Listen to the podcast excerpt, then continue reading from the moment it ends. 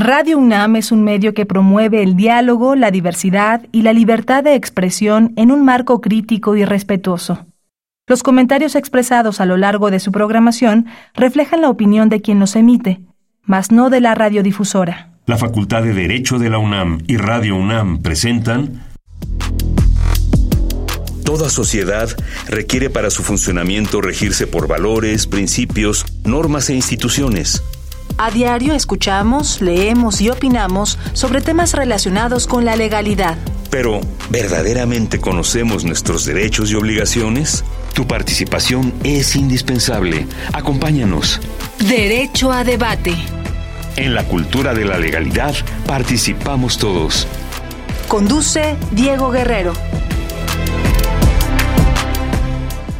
Hola, ¿qué tal? Muy buenas tardes. Bienvenidas, bienvenidos a Derecho a Debate. En la cultura de la legalidad participamos todas y todos. Mi nombre es Diego Guerrero y como cada martes les agradecemos que nos sintonicen por el 96.1 FM. Estás en Radio UNAM.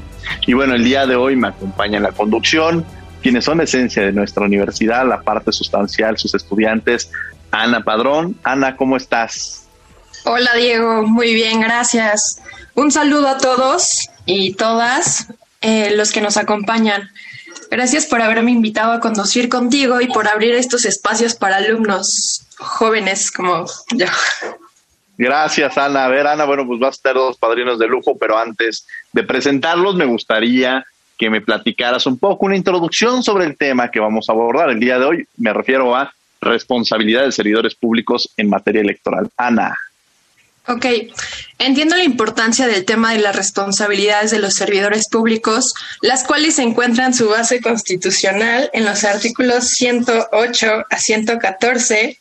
Y bueno, para empezar a adentrarnos al tema, es importante que definamos algunos conceptos como qué es un servidor público, qué es la responsabilidad y qué tipos de responsabilidad están sujetos a los servidores públicos en el ejercicio de sus funciones. Bueno, pues va a ser un tema que nos va a llevar a profundizar, sobre todo a quienes de alguna manera van a aprender la televisión y van a ver que están en procesos electorales, todo lo que conlleva los mismos y reconocerlos dentro de tales. Bueno, vamos a escuchar las voces universitarias, precisamente eso, que sabe que conoce nuestra comunidad, sobre el tema que vamos a abordar el día de hoy y regresamos a los micrófonos de Radio UNAM, recordándoles desde luego que estábamos cada quien desde nuestros respectivos espacios, hogares, oficinas y demás, este, con esta sana distancia estamos transmitiendo y este programa es grabado. Vamos a las voces universitarias, no te vayas y regresamos a los micrófonos de Radio UNAM. Las voces universitarias.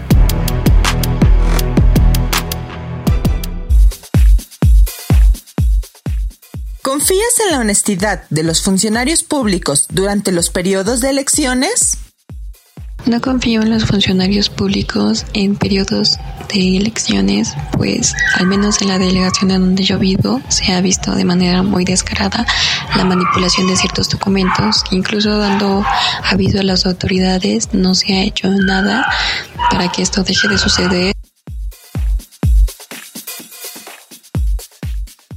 Confío en los funcionarios públicos en periodo de elecciones debido a que en la mayoría de las alcaldías o delegaciones se ha visto que manipulan votos a favor de algunos partidos y cuando el pueblo o las autoridades intervienen nunca se le puede dar una buena resolución.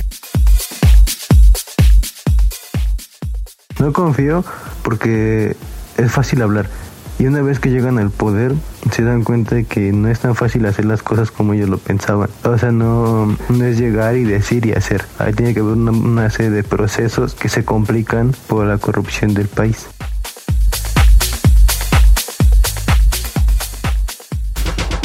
Síguenos en Instagram, Facebook y Twitter como Derecho a Debate.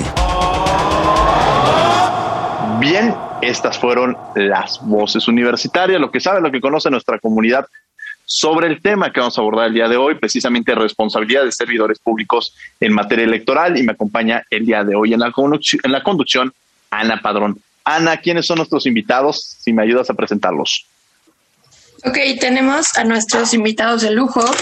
El especialista Alejandro Torres Morán, secretario de Estudio y Cuenta de la Sala Especializada del Tribunal Electoral del Poder Judicial de la Federación. Un, Alejandro, bienvenido a Derecho a Debate, un placer tenerte el día de hoy. Hace algunos ayeres nos conocimos en las aulas y qué gusto, qué placer tenerte aquí en Derecho a Debate. No, muchas gracias, Diego. Al contrario, el placer es mío. También agradezco mucho a Ana Padrón la presentación y bueno, pues a tus órdenes. Gracias, Alejandro. ¿Y quién nos acompaña? Ana, ¿quién es nuestra invitada de lujo a quien yo le tengo un gran, gran cariño y una gran especialista en la materia también? ¿Quién es? Por otro lado, tenemos a la maestra Berenice García Guante, socia fundadora de la, de la consultoría BGH, Servicios Sociales Electorales. Berenice, qué gusto tenerte aquí en Derecho a Debate, una mujer que, ha estado muy, eh, se ha dedicado también a la eh, se ha dedicado al tema electoral y bueno, en, su momento en el área este, de autoridad y ahora con este despacho tan reconocido que, que está llevando diversas actividades y que con la experiencia con, que tiene seguramente tendrá muchos más clientes. Berenice, qué gusto. Mi querido Diego, pues el gusto es mío. La verdad es un honor estar hoy con, contigo, con Alejandro, que también ya he tenido el gusto de trabajar con él ahí en el Tribunal Electoral. Y bueno, agradezco también a Ana Padrón la presentación y, y pues la conducción de este programa. Al contrario, mi querida Berenice, Alejandro, Ana, pues bueno, esta es su casa, qué gusto tenerlos aquí en la radio de la Universidad Nacional Autónoma de México, donde hay pluralidad de voces, donde podemos abordar diversos temas. Y la primera pregunta, empezábamos con esta figura de entender la responsabilidad de los servidores públicos. Y en esa misma tesitura, Alejandro, pues hay que entenderlo dividido. Yana nos decía, hay que entender que es un servidor público, hay que entender esta figura de en materia electoral. Vámonos por partes. Yo creo que, que el público, quienes nos dirigimos, tendría que conocer primero quiénes entrarían dentro de este catálogo de servidores públicos. Y claro, mira, eh, o sea, para empezar, la palabra de servidor público pues toma un auge derivado de una reforma constitucional de allá del año de 1982 y pues a partir de esta reforma se subsume un término de funcionario a servidor público. Esto con la finalidad pues de dar pues mayor peso al elemento de la solidaridad o de, eh, el, servicio que debe de prestar una persona a, la sociedad, ¿no? Entonces, en ese, en ese contexto, el artículo 108 de la Constitución establece un catálogo de servidores o de personas que están sujetas a este sistema de responsabilidades. Por mencionarte algunos de forma muy, muy rápida, pues podría ser los miembros del Poder Judicial de la Federación, funcionarios, empleados en general. Eh, pero tampoco debemos de perder de vista que eh, las leyes contemplan estas definiciones para los fines para los que fueron para los fines para las que fueron creadas. Por ejemplo, eh, la Ley General de Responsabilidades Administrativas contempla un catálogo diferente y la Ley General en materia de delitos electorales otro. Entonces, nada más para dejar eh, muy precisado el tema, podríamos decir que un servidor público pues es toda persona que desempeñe un empleo o cargo o comisión en cualquier nivel de gobierno o en cualquiera de los poderes de la Unión o en cualquier órgano constitucional autónomo. Y en ese sentido me gustaría entrar ya, ahora sí poniéndole el apellido, esta figura de servidores públicos, pero ¿quiénes son aquellos o, o quiénes serían las figuras de servidores públicos en materia electoral, Berenice? Claro que sí, Diego. Pues como bien lo señaló Alejandro, eh, para la materia electoral, el servidor público, pues son los que señala el 108 constitucional, las leyes de responsabilidades eh, administrativas y también lo que establecen las respectivas leyes o códigos penales donde también se prevén delitos que ellos pueden cometer en su calidad de servidores públicos.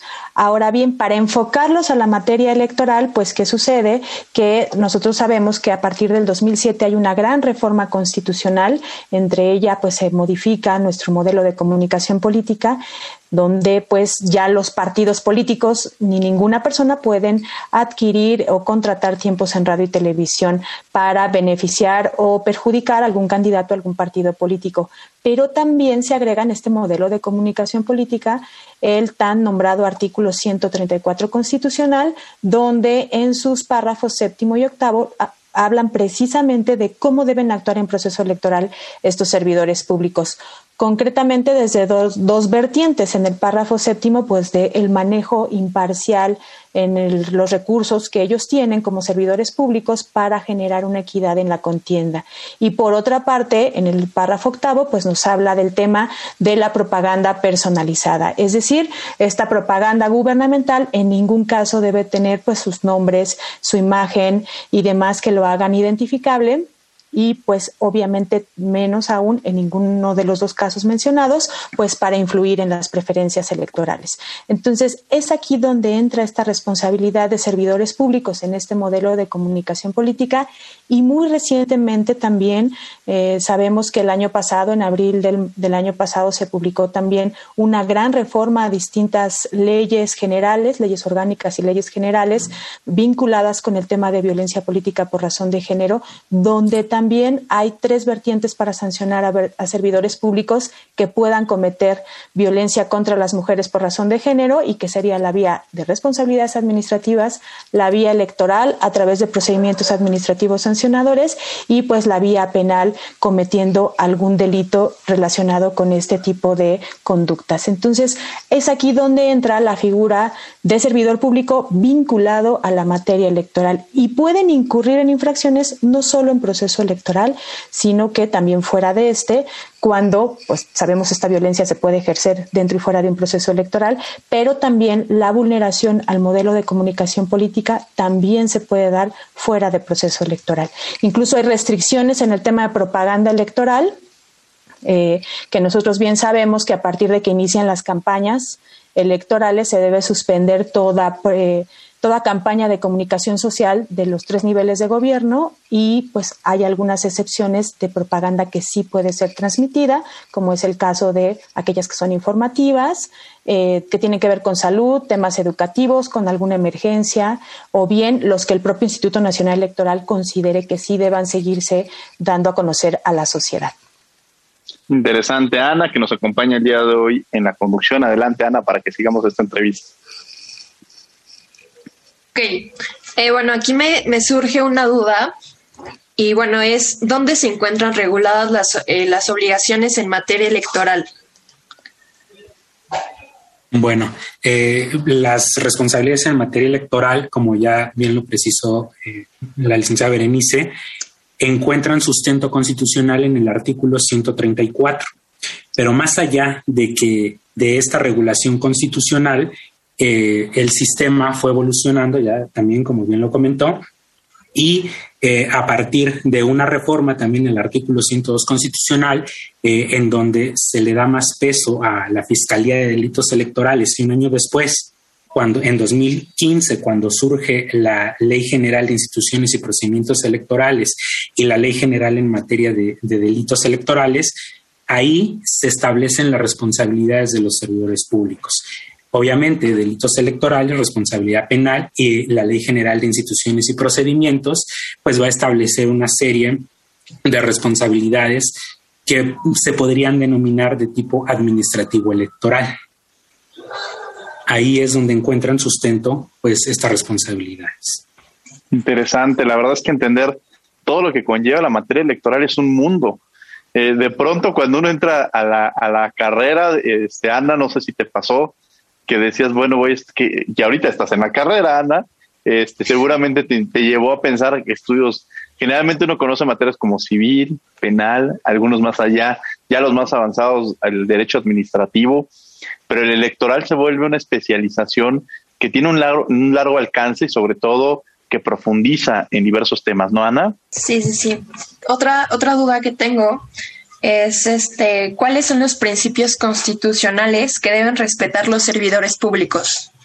Eh, esa es una pregunta muy interesante, Ana, precisamente porque lo que busca toda esta regulación que ya nos mencionó Alejandro y que también se complementó con eh, la Ley General de Comunicación eh, Social que se emitió en el 2000 18 y algunos lineamientos que ha emitido el INE recientemente y confirmados por la Sala Superior, pues lo que buscan, y precisamente como lo dicen los nombres de estos acuerdos y lineamientos del INE, proteger los principios de equidad en la contienda, de imparcialidad en el manejo de los recursos y de neutralidad en el actuar de estos servidores públicos. Entonces tenemos tres principios constitucionales que van a proteger toda esta regulación para evitar que, digamos, intereses ajenos a la contienda electoral, pues provoquen que no se vaya en igualdad de circunstancias entre los candidatos. Por lo tanto, los servidores públicos tienen la obligación de eh, aplicar los recursos que les son asignados para los fines que, estos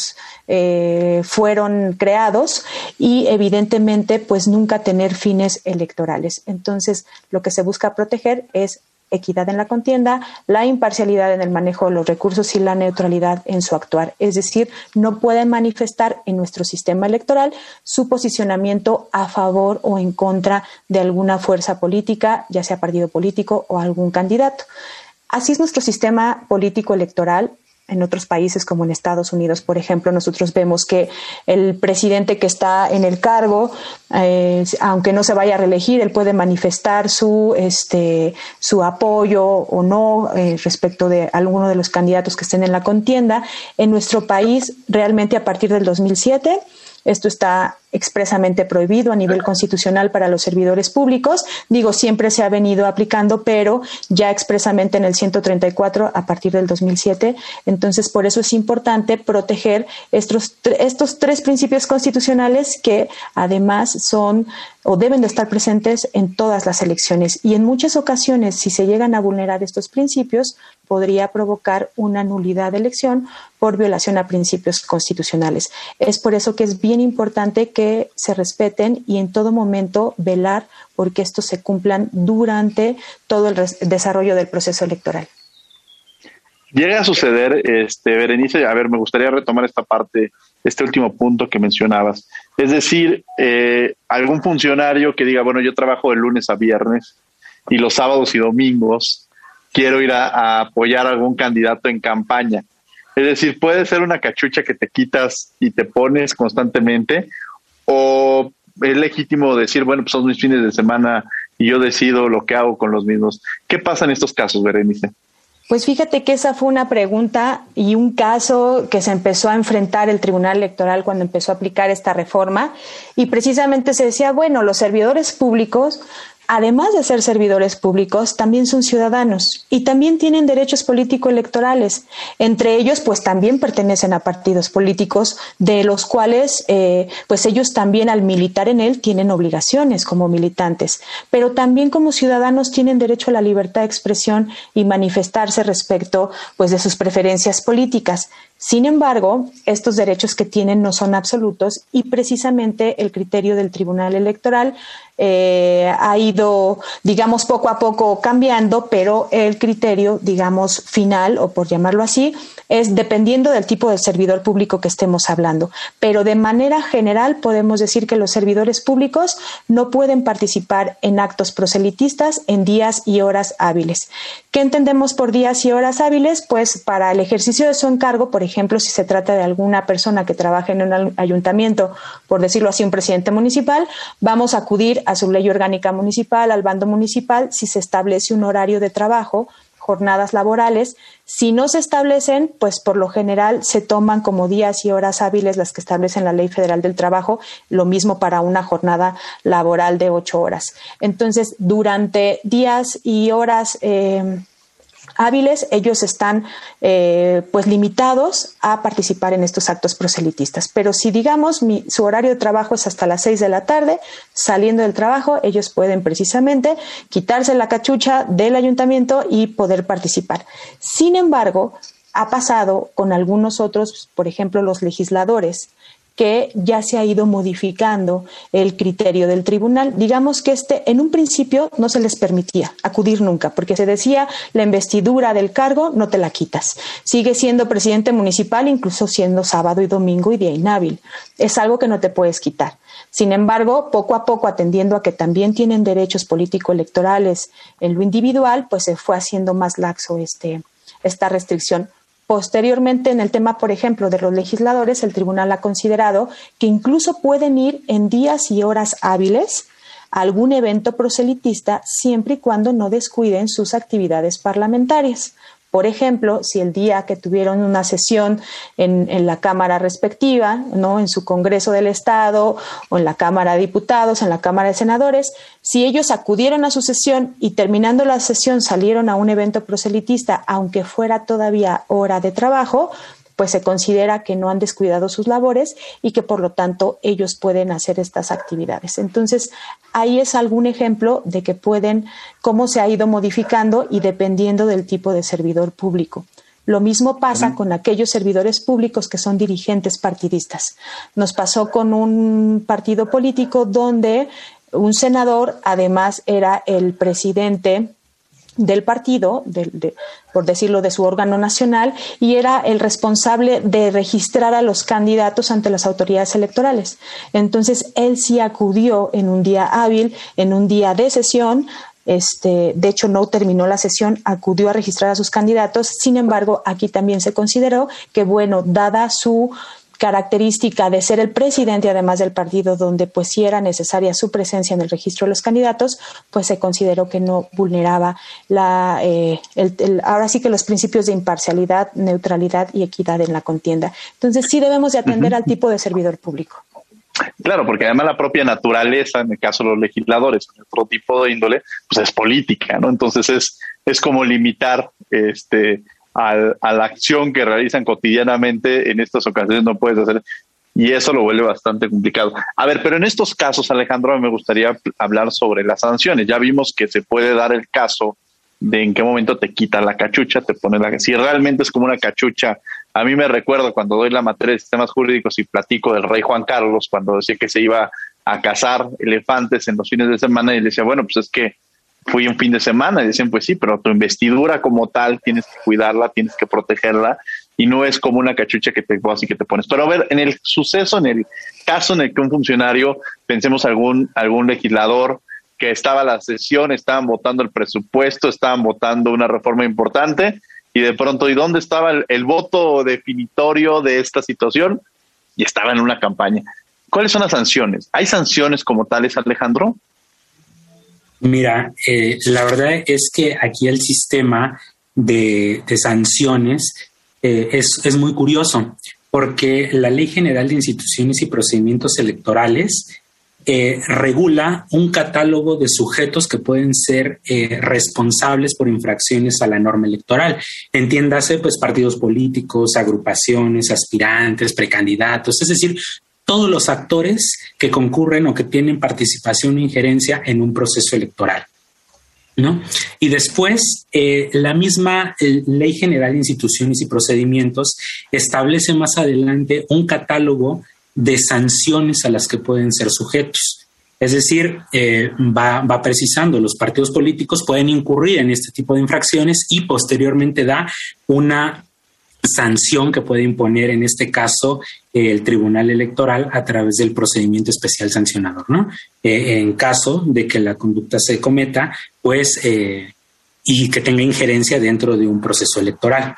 No obstante, cuando se llega a la parte de los servidores públicos y, como bien lo has dicho tú, ya se acredita que hay una infracción. Cuando se llega a esta parte, eh, son dos artículos muy curiosos que contempla, el 457 y 458, en donde se dispone que solamente el Tribunal Electoral tiene la facultad de dar vista al superior jerárquico de este servidor público al cual se le ha acreditado una infracción y en su caso este, ya conocido eh, eh, la infracción por este superior jerárquico, se procede a imponer una sanción. Pero ya el Tribunal Electoral propiamente, a través de, la sala regional especializada o de la sala superior a través del recurso de revisión, ya no puede imponer propiamente eh, una sanción a algún servidor público. Ya en, este caso, pues eh, se ha interpretado tanto por la Suprema Corte como por la Sala Superior, que se debe de seguir eh, lo establecido en el artículo 109 constitucional, en el sentido, pues, de que las, las infracciones que cometan estos servidores públicos deben de ser del conocimiento del superior jerárquico y, en su caso, se inicia una investigación por parte de la Auditoría Superior de la Federación o de los órganos internos de control. Y en su caso, ellos son los que tienen la atribución de imponer esta sanción. Ahora, también se debe de diferenciar si la, gravedad de la infracción que cometió un servidor público, pues es grave o es de, otro, de otra naturaleza ordinaria. Porque en caso de que sea grave, la Constitución, el artículo 109, establece que eh, le corresponde a los órganos internos de control o a la Auditoría Superior de la Federación eh, sustanciar el procedimiento y en su caso le corresponde al Tribunal de Justicia Administrativa resolver ese tipo de, de sanciones. Y en los demás supuestos le corresponde a los órganos internos de control tanto la sustanciación como la imposición de la sanción. Entonces, eh, así está el sistema diseñado y bueno, pensamos que ahí es una gran área de oportunidad que tiene el Tribunal Electoral y que tienen en general pues los actores políticos de propiciar un tipo de reforma para poder eh, pues imponer una sanción en un mismo procedimiento a servidores públicos, porque son el único ente diferenciado. A todos los demás, el Tribunal Electoral puede imponerles una sanción, pero a los servidores públicos no. Oye, Alejandro, ahorita hay que platicar de estas partes de sanciones. Yo constantemente veo PES, PES, PES y, y, además en el, en el ámbito electoral constantemente ocupan la palabra de PES, este procedimiento especial sancionador, y cuando llegan con alguien que no es de materia electoral, pues se imagina todo menos lo que significa el procedimiento especial sancionador. ¿Qué significa este PES del que tanto hablan los, este, las personas especializadas como tú y Berenice en materia electoral. Y Ana, que Ana se está especializando ya también, interesada en los temas electorales. Sí, claro. E incluso hasta se confunde, ¿no? Con algunas siglas de un partido político a veces, ¿no? Entonces, pero en realidad el PES, pues es, es las siglas lo dicen, es un procedimiento especial sancionador. Tiene su origen como bien lo mencionaba la licenciada Berenice, eh, en una sentencia de la Sala Superior, que es el RAP 17-2006, en donde se conoció un caso en, el marco de las elecciones de 2006 eh, y, bueno, como se tiene conocimiento, en esas elecciones hubo pues gran propaganda que, que se calificó como que contenía calumnia, etcétera, o, se calificó como campaña negra.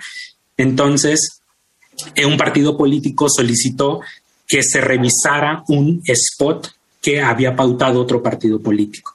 Entonces, el Consejo General del INE estableció que no tenía ahí ninguna atribución o facultad para revisar este tipo de propaganda y la sala superior resolvió que sí que debería de instaurar un procedimiento de tipo sumario en donde incluso le dio facultades para, para dictar algunas tipo de medidas cautelares. Y a través de, de esta sentencia del RAP 17-2006 se inicia con un desarrollo legislativo también al año siguiente, en 2007, y que culmina incluso hasta 2014. Y como bien lo comentaba la licenciada Berenice, el 13 de abril de 2020 se llevó a cabo la última reforma a la Ley General de Instituciones y Procedimientos Electorales para establecer como infracción eh, la vulneración de los derechos político-electorales de las mujeres por eh, actos que impliquen violencia política eh, de género. Pero entonces este procedimiento fue de, de, origen pretoriano, por así decirlo, porque tiene, tiene sus, sus, orígenes en esta sentencia de la Sala Superior que posteriormente se convirtió en una jurisprudencia, que es la 12 de 2007, y eh, se usa pues, por el INE y se usa por la sala regional especializada, porque son las dos autoridades competentes. La primera, el INE, para sustanciar el procedimiento cuando alguna persona denuncie alguna infracción que cometió algún actor político y la sala regional especializada específicamente conoce de la resolución de esta denuncia en primera instancia y la sala superior el recurso de revisión del procedimiento especial sancionador, que también es conocido como, como REP.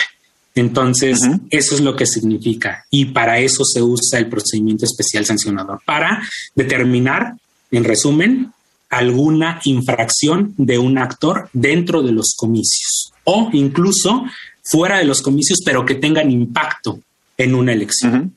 Y sin lugar a dudas, la labor que realiza para mí creo que es sustancial en la existencia, la labor que se realiza desde esta sala eh, regional especializada eh, sobre atender este tipo de temas, porque eh, como lo mencionaba al inicio del programa, el tema electoral es amplísimo y se requiere en para hablar de un, de un Estado en el cual se puedan garantizar derechos humanos, este, en el que se puedan garantizar diversos aspectos de nuestra vida, es fundamental vivir en un Estado democrático. Y ahí la importancia de estos organismos en materia electoral. Poder garantizar un Estado democrático, porque cuando se piensa que las elecciones eh, dicen es que es muy caro, más bien yo lo que me preguntaría es, imaginemos este rubro en el cual no existieran, no viviéramos unas elecciones y saldría más caro no tener un sistema democrático en, el, en el México o en cualquier país del mundo, ¿no? Entonces, la verdad es que la democracia es uno de los pilares fundamentales del Estado de Derecho. Cuando hablamos de Estado de Derecho hay que hablar en su amplitud y el nombre correcto es este Estado democrático de Derecho. Y bueno, Ana, para que sigamos con esta entrevista con Berenice, ¿alguna pregunta que le quieras hacer a Berenice? Una pregunta que considero que es importante. Eh, bueno, ¿cómo sanciona el tribunal a los servidores públicos? Pues bien, precisamente como decía Alejandro, pues tenemos un problema con el régimen de sanciones porque precisamente y en resumen, para no repetir lo que acaba de decir mi querido Alejandro, pues se le da vista a su superior jerárquico, es decir, las autoridades electorales no tienen facultades para sancionarlos. Entonces, en su caso se pueden seguir las vías administrativas y bueno, ya será a través de sus órganos competentes que puedan emitir alguna resolución, pero en materia electoral, las autoridades electorales lo único que pueden hacer a la hora de que se actualice una infracción, pues es dar vista al superior jerárquico correspondiente para efecto de que se imponga la sanción respectiva. Entonces, ese es el tema que tenemos.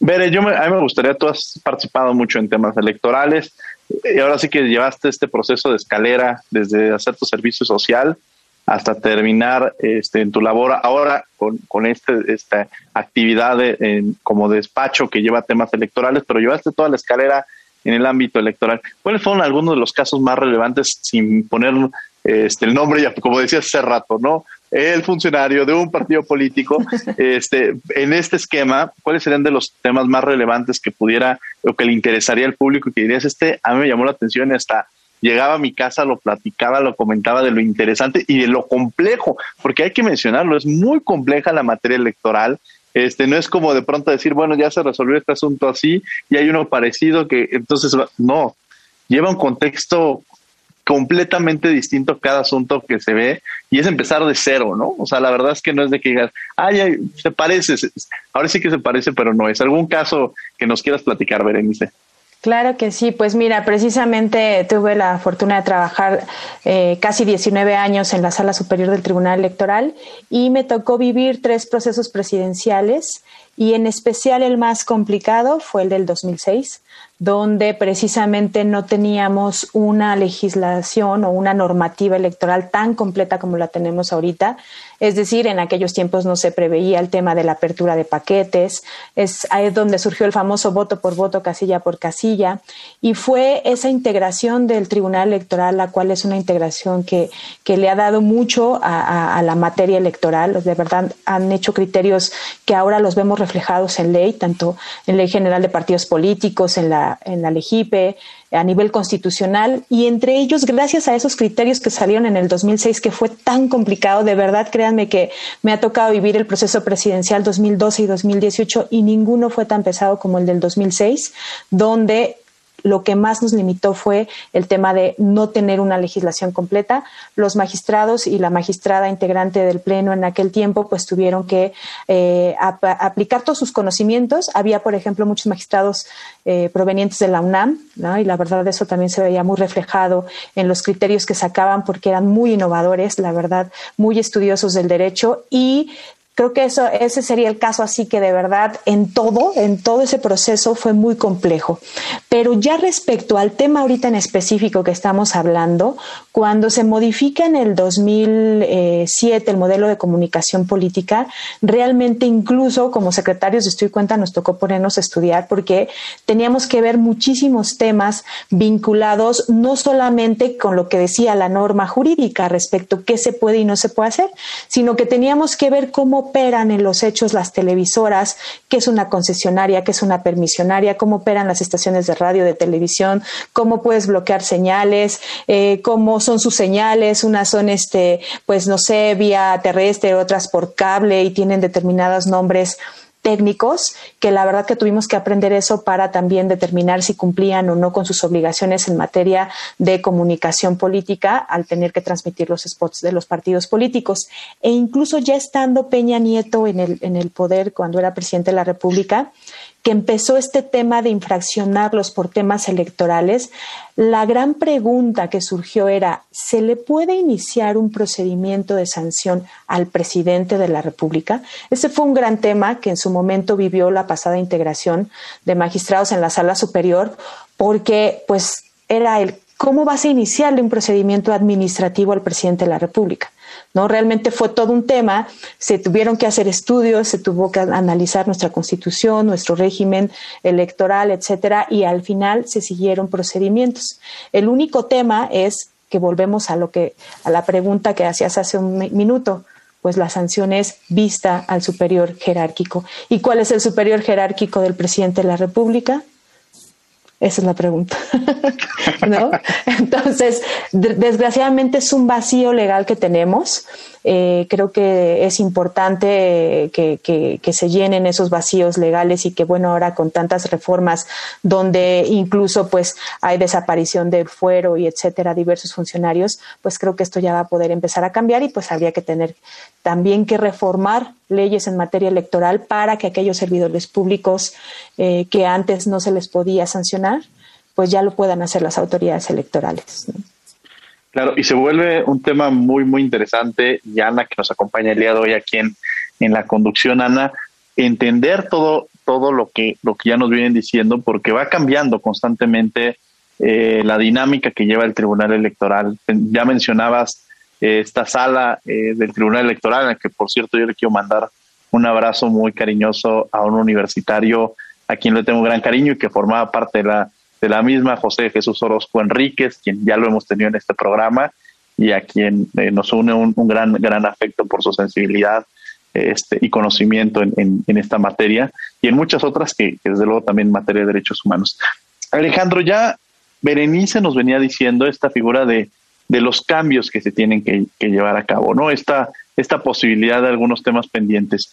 Me gustaría retomar esta parte contigo y ahorita, desde luego, este, salvo algo que ahorita también nos quiere decir Ana, pero estos temas pendientes, estas asignaturas pendientes que tú ahora que estás viendo en materia electoral serían como, es decir, se requiere, en alguna ocasión decían, se requiere poner estas facultades, sería bueno que tuvieran esto. Eh, después del proceso, quizá, o sea, todos estos temas que quizá pensemos en que tiene la posibilidad de hacer un cambio, que Alejandro ya entra como legislador y que dice, y conociendo la materia electoral, estos son de los temas pendientes y que además quizá aquellos legisladores que nos escuchen pongan el dedo en ese punto sensible del que se tiene que modificar. Alejandro Torres. Pues fíjate, Diego, que la verdad es que sí hay, al menos yo identifico aquí de entrada dos temas que son muy interesantes. El primero es respecto de las competencias de la sala regional especializada y de todo el tribunal electoral en general. ¿Por qué? Como mencionábamos, el procedimiento especial sancionador es facultad a nivel federal resolverlo por la sala regional especializada. Pero también hay procedimientos especiales sancionadores en las entidades federativas. es decir, para toda aquella propaganda que tenga que ver con procesos electorales de presidentes municipales o de diputados locales, por ejemplo. Entonces, todos esos procedimientos especiales sancionadores que se conocen a nivel local son resueltos por los tribunales de las entidades federativas en respeto al principio pues, del federalismo. Entonces, cuando estos tribunales locales resuelven los procedimientos especiales sancionadores, se conocen, por decirlo así, en segunda instancia por las salas regionales de acuerdo con la circunscripción eh, que, tenga esta sala regional. Entonces, así vemos que para conocer en segunda instancia de estos procedimientos especiales sancionadores, eh, la sala regional Jalapa, la sala regional Guadalajara, etcétera, pueden resolver las impugnaciones en segunda instancia, en tanto que a nivel federal solamente la sala regional especializada conoce en primera instancia y las impugnaciones son a través del recurso de revisión que conoce la sala superior. ¿Qué problema encontramos aquí? Cuando una sala regional diferente a la especializada conoce una impugnación en segunda instancia de un procedimiento especial sancionador, lo conoce a través del REC. Y el REC tiene una característica muy particular que no se puede promover si no, o más bien sí se puede promover, pero no es procedente si no se impugnan temas de constitucionalidad o de convencionalidad. Entonces, si la sala regional o el promovente no, eh, no dejaron ahí temas pendientes eh, de constitucionalidad o convencionalidad, la sala regional, pues procede, perdón, la sala superior procede a desechar este medio de impugnación que es el REC. No obstante, para la sala especializada, cuando se conoce el recurso de revisión, eh, del procedimiento especial sancionador, que es el REP, eh, no existe un requisito como tal de constitucionalidad o convencionalidad, sino que absolutamente todo lo que sea impugnable, todo automáticamente lo conoce la sala superior. Entonces, pues ahí vemos un problema, porque si tenemos un órgano especializado a nivel federal, que es la sala especial, la sala regional especializada, eh, ¿Por qué entonces tenemos ahí una serie de, más salas regionales que conocen en toda la República procedimientos especiales sancionadores que provienen de los comicios locales? Entonces ahí un buen punto sería pues unificar las competencias de todos los procedimientos, tanto locales como federales, en la sala regional especializada hacer la única instancia y pues que posteriormente la conozca la sala superior eh, y posiblemente se podría dar también a través de un requisito de constitucionalidad o convencionalidad. Ese es el primer tema. El segundo tema que yo veo, y como, y como comentábamos hace rato, es el tema de las sanciones a los servidores públicos, que es el tema que nos trae hoy. Eh, actualmente, la sala regional especializada ha dictado, yo identifico dos sentencias en 2020 y 2021, en este año, en donde se ha atrevido a individualizar, y lo digo así, se ha atrevido porque ya, ya ha sido criterio de la sala superior eh, en el que ha establecido que la sala regional especializada no puede conocer ni de la individualización ni de la imposición de la sanción a un servidor público. Pero ahora, eh, con la nueva integración de esta, de esta sala regional especializada, y digo nueva integración porque se unieron dos, dos magistrados nuevos, eh, se dictaron dos resoluciones en donde se conocieron infracciones de servidores públicos. Y estos servidores públicos se acreditó que vulneraron el principio de que en la contienda.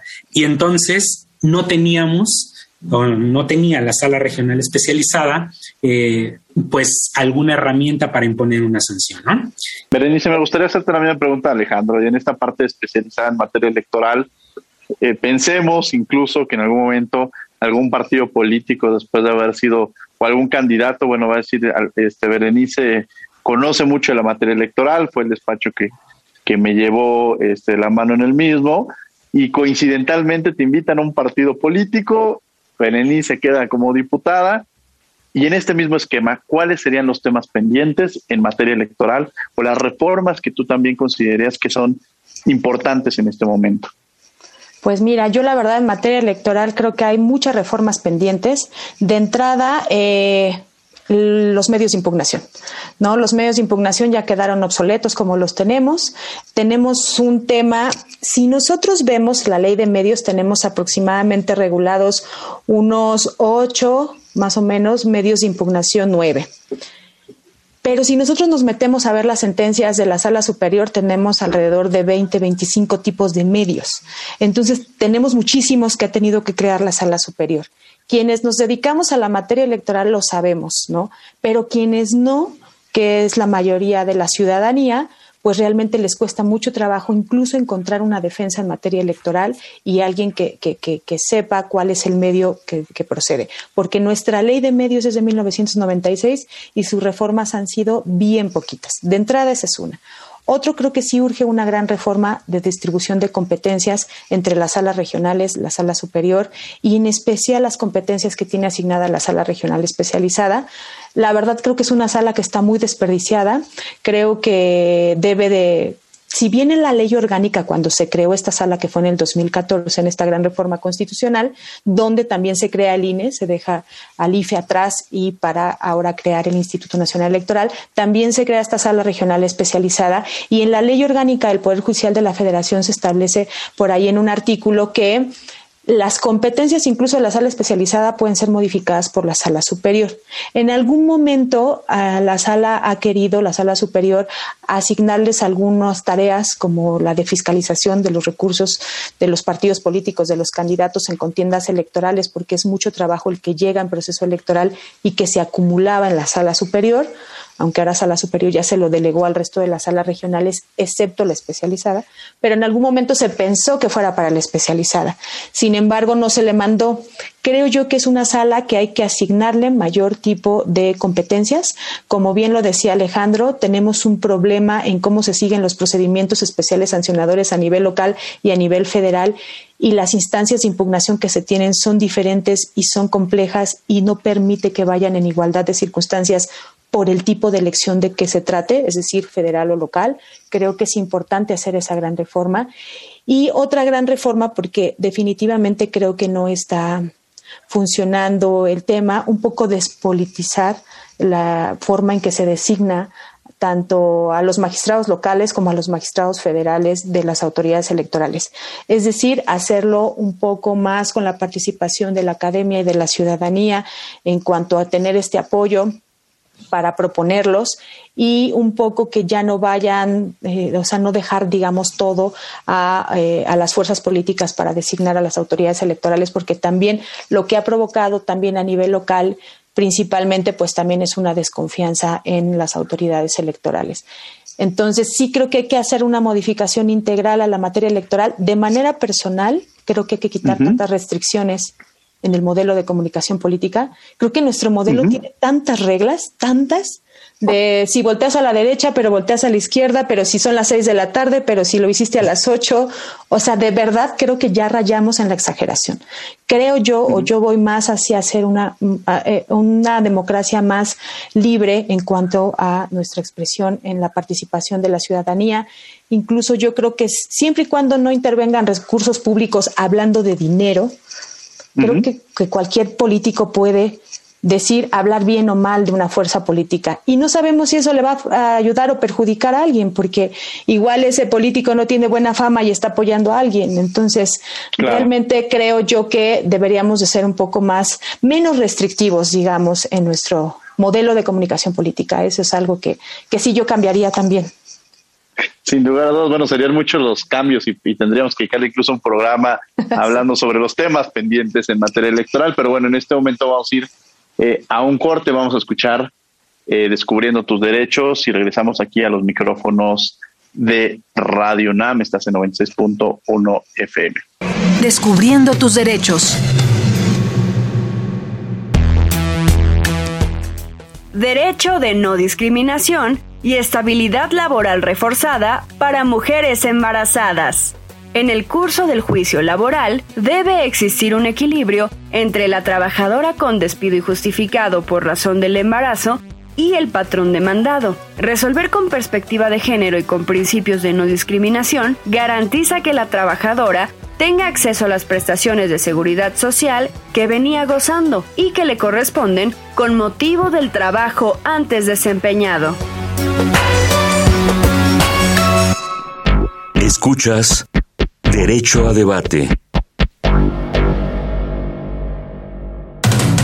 La última y nos vamos. Bien, estos fueron Descubriendo tus Derechos. Estamos en la última y nos vamos.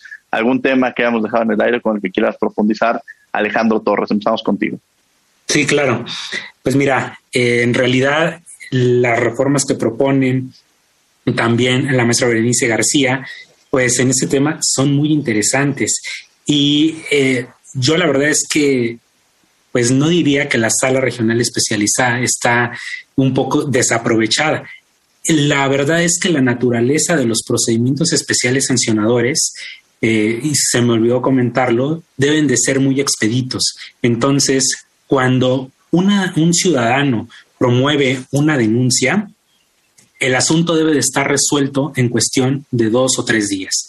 Entonces, la verdad es que sí podríamos modificar el tema de las competencias para darle más peso a, la sala regional especializada, pero eh, yo entiendo que por el tema de, la especialización de estos procedimientos, eh, pues está justificada que sea la única sala que resuelve procedimientos especiales sancionadores.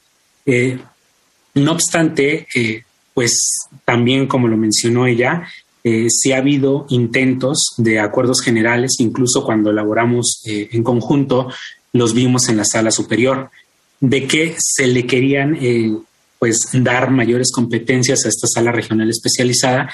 Yo creo que por ese tema, pues sí podríamos este, pues tener un poco de mayor presencia dentro del ámbito electoral. Y pues sin duda hay muchos temas en materia electoral que, todavía están sujetos a cambio y pues claro que esto se entiende por el contexto que se vive en cada proceso electoral. Y si en este proceso se vive un nuevo fenómeno como redes sociales, pues entonces en la próxima reforma electoral, pues vamos a ver, pues eh, incluso ya se están viendo iniciativas para regular redes sociales. Y así es como va cambiando la materia electoral. Eh, no obstante, si bien nos hace falta un gran camino que recorrer, Actualmente creo que el sistema eh, funciona con sus bemoles de manera correcta. Muchas gracias, Alejandro. Berenice, la última nos vamos. ¿Algo con lo que quieras cerrar? ¿Algún comentario, alguna opinión? Sí, claro, pues bueno, este proceso electoral que actualmente estamos viviendo en México, que es el más grande de la historia, pues es en el aquel donde por primera vez vamos a entrar con una regulación ya más completa en el tema de estas responsabilidades de los servidores públicos en materia electoral, concretamente porque ya tenemos una ley reglamentaria del 134, que es la Ley General de Comunicación Social, y por otra parte porque ya la Sala Superior del Tribunal Electoral del Poder Judicial de la Federación ha confirmado unos lineamientos y un acuerdo que emitió el Instituto Nacional Electoral precisamente donde buscan reglamentar esta ley de comunicación social y bueno, también el tema del 134 constitucional. Es decir, ya se especifican de manera muy clara qué puede hacer un servidor público, qué no puede hacer en este proceso electoral. Y creo que ahora con, armados con esta normativa y todo lo que está haciendo tanto la sala superior con sus criterios, la sala especializada, las salas regionales, en realidad todas las autoridades electorales, pero concretamente el INE para salvaguardar, la equidad en la contienda, pues realmente es sumamente importante y creo que va a ser un proceso electoral bien interesante donde pues cada vez vemos que se tratará de elecciones más cerradas y por eso obviamente el actuar de los servidores públicos pues realmente va a estar bastante vigilado para que no intervengan pues de manera indebida en estos procesos electorales. Claro, porque además como bien lo mencionan, cada proceso es distinto y además se va modificando la ley precisamente por eso, porque vamos descubriendo cosas nuevas. El tema de las redes sociales, como ya también lo decía este Alejandro, jugará un papel fundamental que quizás hace 10 años no les daba tanta importancia y que quizás los medios tradicionales tenían una, una, un empuje mayor a lo que estamos conociendo. Yo les agradezco mucho. Ana, muchas gracias por algún comentario con el que quieras cerrar. Sí, bueno, yo considero que el sistema de responsabilidades debe mejorarse porque se observa que actualmente el tribunal no cuenta con las suficientes atribuciones para sancionar y muchas veces se pierde, se pierde en el sentido porque el tribunal pues está atado de manos. Muy bien, Ana, pues muchas gracias por haber estado con nosotros. Berenice, gracias por haber estado con nosotros. Berenice García Guante, muchas gracias. Gracias, Diego, gracias a ti, gracias, Ana, gracias, Alex. Alejandro Torres, muchas gracias por haber estado con nosotros. Muchas gracias, gracias a, Ana, a la maestra Berenice, a ti, Diego, por la invitación. Muchas gracias. Ana, Ana, muchísimas gracias. Gracias por haber estado con nosotros. y bueno, desde luego, gracias. Gracias. Los invitamos a que todos los martes lean la, la columna réplica en el periódico réplica esta columna de Derecho a Debate. Los miércoles nos vemos a las siete y media de la mañana y a las cinco de la tarde en el canal 22, el canal cultural de México, en Cultura al Derecho. Y bueno, agradecemos a la Facultad de Derecho y a Radio UNAM. En la coordinación, Yanis Hernández, redacción y voz de las notas, Ana Salazar, asistencia Mari Carmen Granados y Elías Hurtado. Controles técnicos y producción Paco Ángeles. No olviden que nos escuchamos de ley todos los martes. Esto fue Derecho a Debate. Por hoy concluye la discusión, pero no se pierdan el próximo tema en Derecho a Debate. En la cultura de la legalidad participamos todos.